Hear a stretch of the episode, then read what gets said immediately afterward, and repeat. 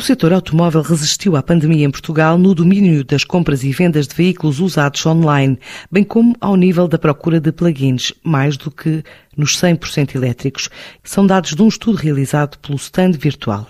A incógnita sobre as moratórias, apesar dos níveis de poupança das famílias, leva a alguma cautela de Nuno Castelo Branco, diretor-geral da empresa, na análise destes dados quanto ao crescimento para este ano a questão da pandemia fez com que todo o mercado acelerasse aqui em, digo num, em 12 meses aquilo que se calhar era esperado que avançasse em 4 ou 5 anos. E isso vê-se muito neste market report que nós fizemos do ano passado, onde não apenas as pessoas procuraram mais no ano de pandemia viraram-se naturalmente para a internet, e por isso temos um aumento de 14% em ano de pandemia de tráfego das pessoas a procurarem.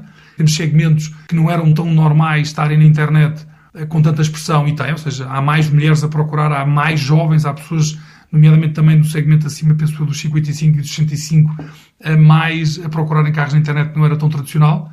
E uma resposta, acho que fantástica, se dos setores em Portugal que mais bem respondeu à necessidade de se digitalizar, ou seja, nós tínhamos muitos clientes a usar o stand virtual, mas tiveram uma evolução inacreditável em termos de, de entregar os carros em casa dos clientes, em, em garantir que todo o processo era feito de forma digital, os próprios bancos em termos de financiamento se adaptaram, ou seja, em termos de setores económicos, o setor automóvel em termos de comércio, a venda particular foi um dos que mais se adaptou em termos generalizados do, do, país como um todo. Este estudo teve uma, teve uma, uma avaliação muito, muito diversificada, não? É? ou seja, teve, por um lado, uma componente que tem a ver da procura, ou seja, há uma clara aumento da procura. Se antigamente se vendiam cerca de dois, três carros usados para um novo, hoje em dia vendem-se quatro usados para um carro novo. A procura de carros usados também disparou significativamente e, no fundo, houve aqui uma alteração da procura. Quem acho que já tinha pensado em comprar carros novos eh, virou-se também muito para os usados. Como as pessoas que antigamente diziam, já não vou precisar de carro, vou deixar de ter esta noção de propriedade,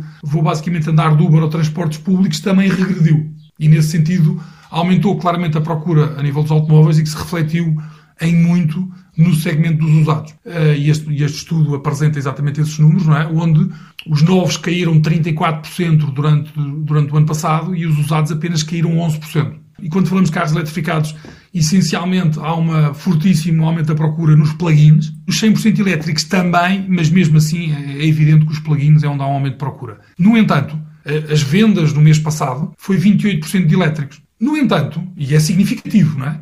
O parque circulante em Portugal são 4 milhões de carros. Se mesmo neste momento houvesse uma regra que carros novos só se vendiam elétricos, e a vender 200 mil carros por ano, só daqui a 10 anos é que teríamos 2 milhões de carros elétricos no parque circulante, o que quer dizer que dos 4 milhões, 2 milhões seriam elétricos, estaríamos com 50% do parque circulante elétricos daqui a 10 anos. Ou seja, a realidade do parque circulante em Portugal é que menos de 2% são carros eletrificados. 98% da realidade portuguesa são carros um, a combustão. São alguns dos dados apresentados hoje num webinar da ACAP pela Stand Virtual.